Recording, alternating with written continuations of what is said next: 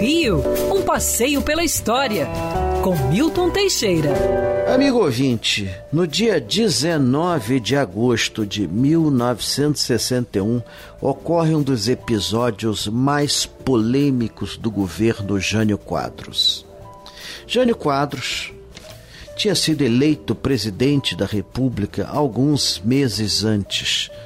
Tomara posse em janeiro de 61 vinham com propostas de varrer a corrupção, sabe-se lá o que seja isto, e de seguir um governo independente, nem pró-Estados Unidos, nem pró-União Soviética.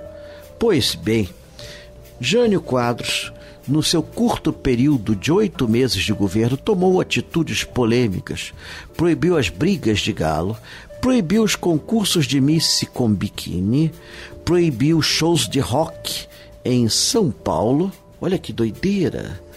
Exigiu uniforme dos funcionários públicos federais, mudou os horários todos dos funcionários para desespero geral. E dia 19 de agosto, Jânio Quadros condecora Ernesto Che Guevara, que visitava o Brasil.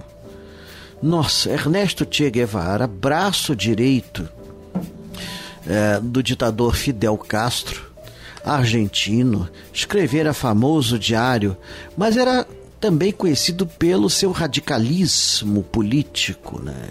Ele era tão radical que o próprio Fidel Castro colocou para viajar porque ele incomodava muito em Cuba e ganhou a Ordem Nacional do Cruzeiro do Sul sem ter feito nada pelo nosso país.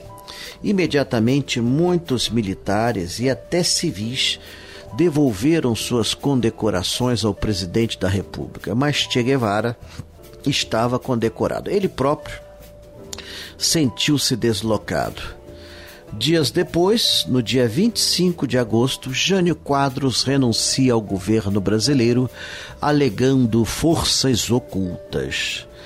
E até hoje, o Brasil se lembra do caos que isso gerou e que resultaria no movimento militar de 64, que trouxe-nos muita confusão. Quer ouvir essa coluna novamente? É só procurar nas plataformas de streaming de áudio. Conheça mais dos podcasts da Band News FM Rio.